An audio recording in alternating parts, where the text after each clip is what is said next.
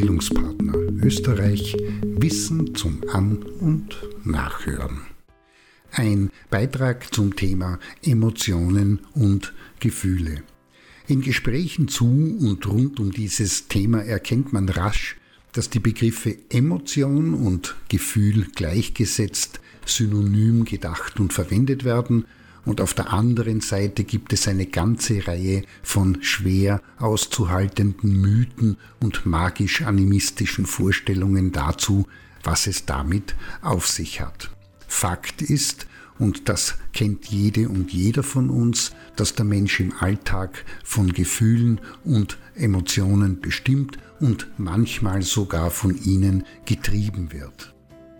Was man wissen muss, ist, dass Gefühle und Emotionen zwar sehr nahe bei und übereinander liegen, aber es dennoch eine klare Trennlinie gibt, anhand der man diese beiden Begriffe unterscheiden und auseinanderhalten kann.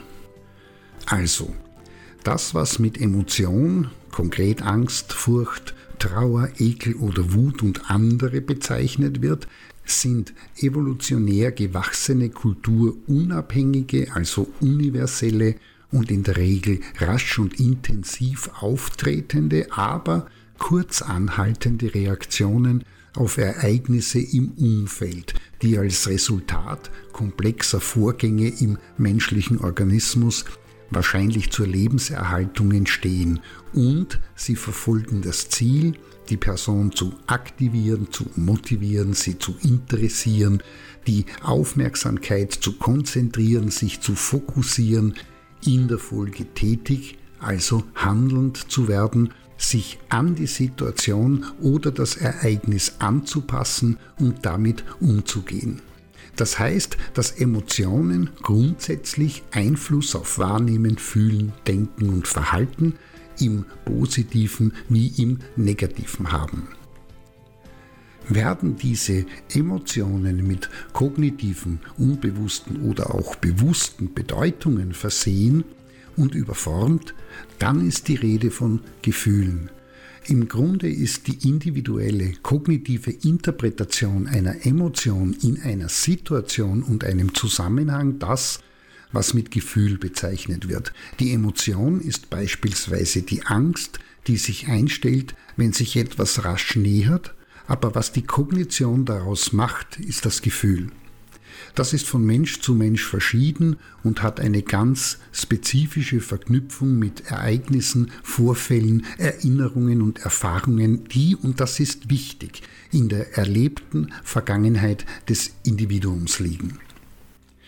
Emotionen, also diese evolutionär angelegten Reaktionen können als Angebot des menschlichen Organismus verstanden werden, das der Kognition zur Verfügung gestellt wird und diese entscheidet, abhängig vom Alter, dem Entwicklungsstand, der psychischen Verfassung, den Vorerfahrungen, den Umfeldbedingungen und anderer Parameter, was sie damit und daraus konkret macht. Und das, was die Kognition damit gemacht hat, wird als unter Anführungszeichen Muster oder Prototyp gespeichert und durch Wiederholung immer mehr und stärker gefestigt.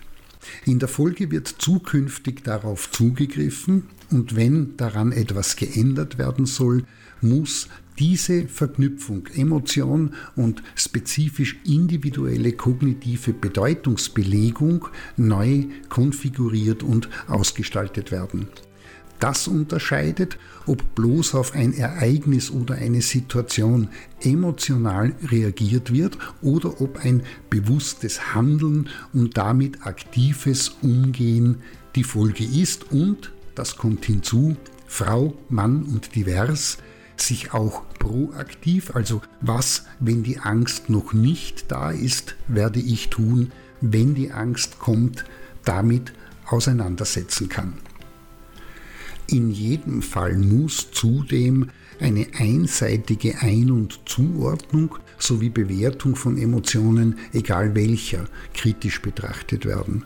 Zwar kann die Angst die Leistung bei beispielsweise Prüfungen beeinträchtigen, aber demgegenüber stehen viele Situationen im Alltag, in denen Angst und dem ihr Nachgeben wichtig ist, um unnötige Risiken und mögliche Gefahren zu vermeiden.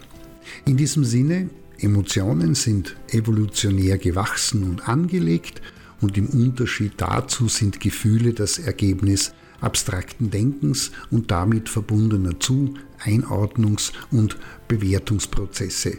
Recherche, Nachdenken und miteinander darüber sprechen lohnt sich und Wissen dazu hilft in jedem Fall, wenn in Bildungsprozessen Entwicklung, Veränderung und Lernen angestrebt sind.